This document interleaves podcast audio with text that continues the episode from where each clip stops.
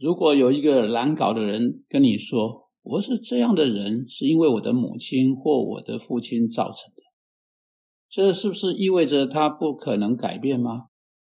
或者当罪才是真正问题所在，他用这个作为一个借口吗？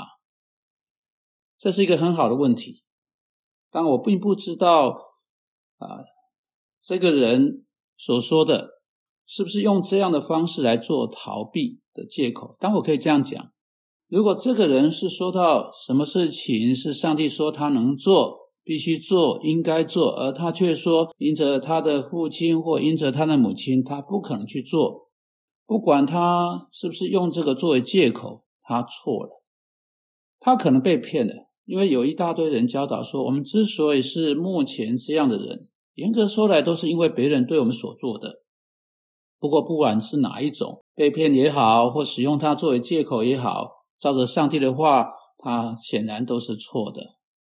你要知道，该是我们对这个问题说清楚、讲明白的时候了；该是基督徒大胆的说清楚、讲明白的时候了；该是上帝的话语的原则被清除啊说出来的时候。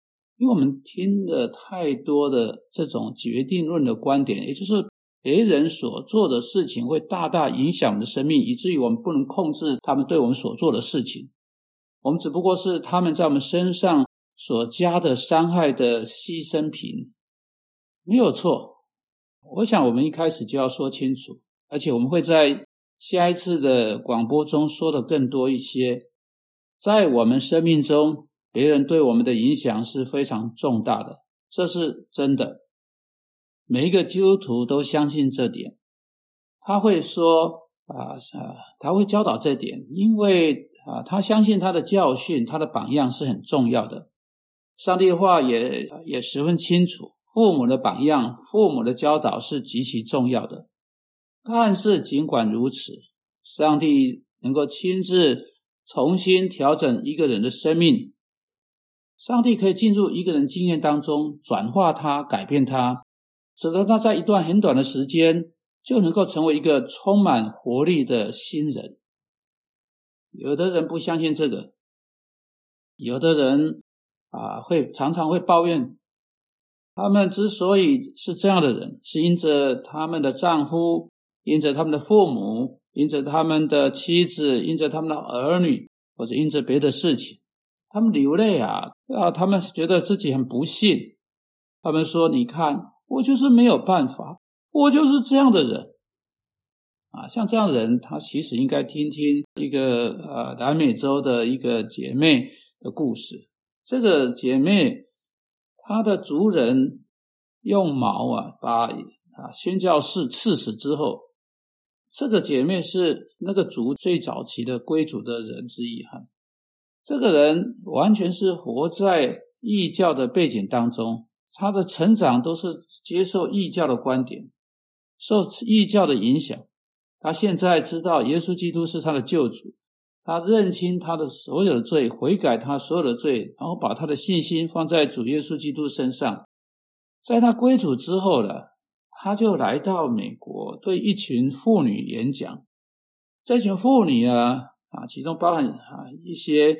抱怨呐，不满呐，说到被他们父母可怕虐待，而且不能改变的啊的情况。但是这个这个姐妹啊，她是在跟基督教毫无关联的啊这样的一个环境中成长，但是她的生命被福音完全的转化。但很多人从小在教会中啊来到教会，在教会。啊，受到教会的啊教会的影响，教会的教导，甚至于家庭也是基督徒的家庭，但是他们却怎么样？不断的抱怨啊！我们实在没有借口去抱怨。当然，儿时的经验对我们是有重大影响，但这不是决定性的。主耶稣基督的福音可以全然的转化一个人生命。当这人看到他的罪。当他将他的信靠放在主耶稣身上，然后靠着圣灵继续行走下去，如同保罗在加拉太书五章十六节说的啊，我们不用去啊顺服肉体，尽管我们的身体啊已经被训练成为一种犯罪的身体。尽管在我们认识耶稣基督之前，我们已经发展出那种习惯了，那种模式啊，这种习惯模式变成很自动的几乎成为我们的一部分，使我们去做，却没有意识到我们正在做啊。保罗说：“我们不欠肉体的债啊。”也就是，如果我们靠着圣灵的大能行事，我们就不用做出满足肉体的行为来。保罗在加拉太书五章十九到二十一节说到肉体的事，所以上帝的圣灵为上帝名的缘故，如同牧人一般，亲自带领我们走在异路之中。我们不需要在律法的诠释和定罪底下，因为我们生我们的在我们生命中掌权的那个罪的诠释已经被打破了。照着上帝的话，照着上帝圣灵的大能在我们里面动工，我们就能一天又一天，渐渐的变得越来越像主耶稣基督，胜过这些罪，胜过这些问题，而且解决这些困难。正因在加拉太书。